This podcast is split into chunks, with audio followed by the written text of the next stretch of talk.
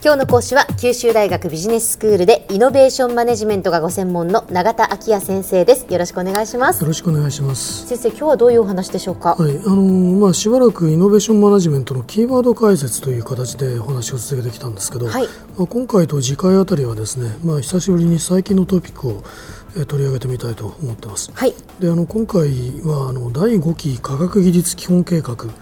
というあのお話をしたいと思ってます。はい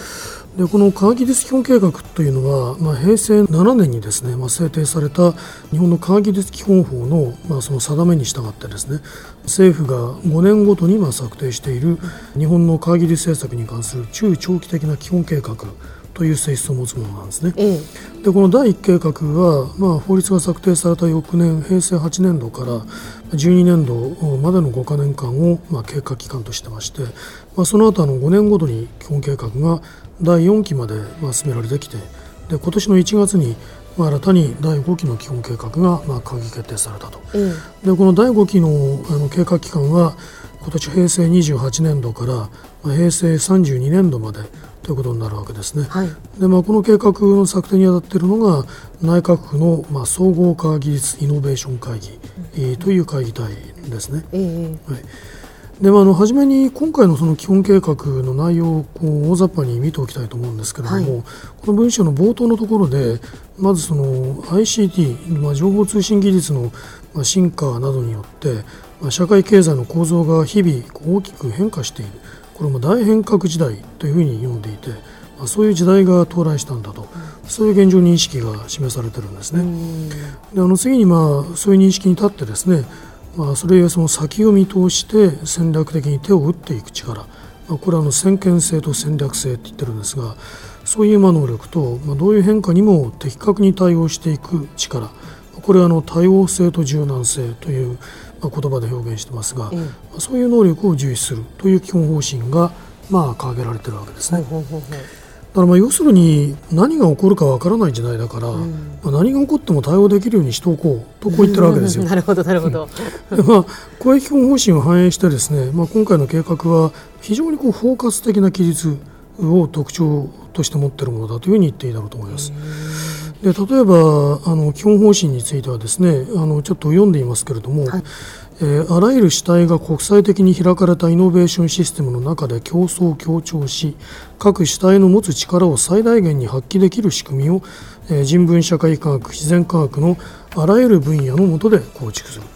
あらゆるって言葉がまあ2度までも使われてるわけですね、このワンセンテンスの中で。とにかくいろんなことが考えられるっていう、どんなことが起こるかわからないというのはやっぱり強調されてるわけですね。まあ、そうですね、ええそれからまたあの今回の基本計画では4本柱っていうのが掲げられてるんですけれども、まあ、その1番目にあの未来の産業創造と社会変革というスローガンが挙げられてるんですが、はい、これに関連してあの特徴的なキャッチコピーが使われてます。でそれは超スマート社会の実現というのとソサイティ5.0というものなんですね。これどういうことですか？まあこの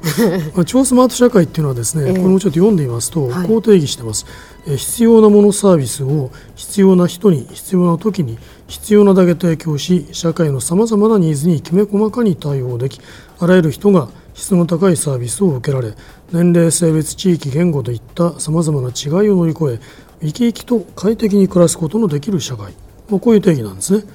で、まあ、ここにもあらゆる人っていう記述が出てくるわけですね。はい。おそらく誰もこういう結婚付き合いの社会の実現を望まない人はないだろうと思いますそうですね。こういう社会になったらそれはいいだろうなって思いますけど、ええ、なんかちょっと未来の、ねええ、SF 世界のような話ですけどね、まあ、私もそう思いました。あの、誰にとっても望ましい社会っていうビジョンは、うん、ちょっとこの5年程度の中期計画の中に実現すべきものとしてこう書かれるとですね、うんまあ、いささか空想的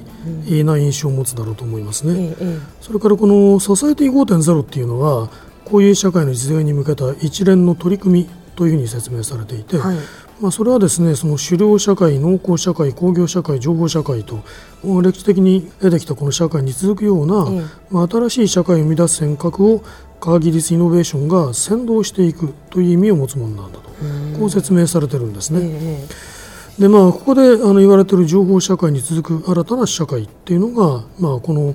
えー、政策の中で言われている超スマート社会であると。こう位置づけられてるわけですね。あまあ、つまりだから先ほどのその必要なものサービスを必要な人に必要な時に必要なだけ提供してっていう、はい、もうどの人も、はい、あの快適に暮らすことのできる世界っていう理想の世界ってことですよね。そういうことになります。はい、でまああの率直に言うとですねこのあらゆるとか超っていったようなですねこう無限定的な表現、はい、こういうのはあの何かしらの計画を記述するときに用いられてしまうと少々まあ空想に聞こえるっていうことは否めないと私は思っています。うん、でしかしあのこういう無限定的な表現っていうのはその長期的な取り組みがこう避けられないようなこう研究開発プログラムなどをまあサポートする上ではまあ、ちょっとこう積極的な意味を持つかもしれないとも期待できます。とい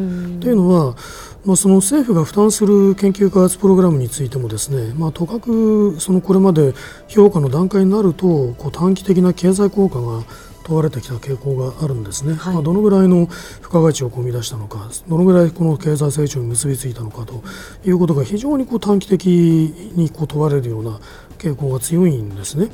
でそういう状況の下でそのすぐには実現できそうもないような、こう理想主義的なこうビジョンが、まあ、基本計画の中で掲げられていると、まあ、その個々の研究者が挑戦的な研究テーマに着手していこうという時に研究計画書をこう書くわけですけれども、はい、まあ、そういうその長長期的なあの計画に正当化の根拠を与えてくれるといいましょうか、まあ、それを後押しするような性質もあるんじゃないだろうかと。まあ、そう思っているんですね。なるほどなるほど。えー、まああの理想のちょっとこう絵空事のように一見聞こえることかもしれないですけれども、えーはい、まあでもそれはやっぱりその研究者にとっては、えー、あの、ね、いい点もあるということです。はいまあ、そういうまあ超長期的なビジョンが基本計画としてそのまあ目先の利益みたいなものだけを追わない、まあ、そういう計画を推進していくことをサポートしていると。そういうものとして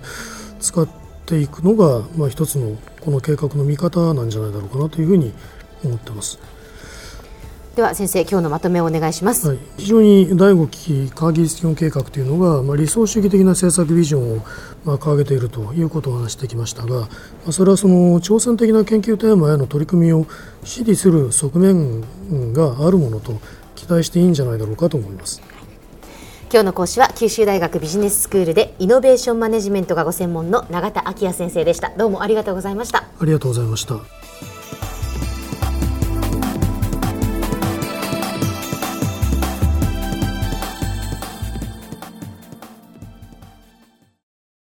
続々ぐいぐいメラメラつながる。ゾワゾワハラハラメキメキつながるズキズキ。モワモワホカホカつながる。キリキリ。ザワザワキュンキュン。ガンガン。ワクワク。うずうず。ドキドキ。ルンルンバクバク。九州人のいろんな気持ちつなげます。九州から輝こう。キラキラつながる。 QTnet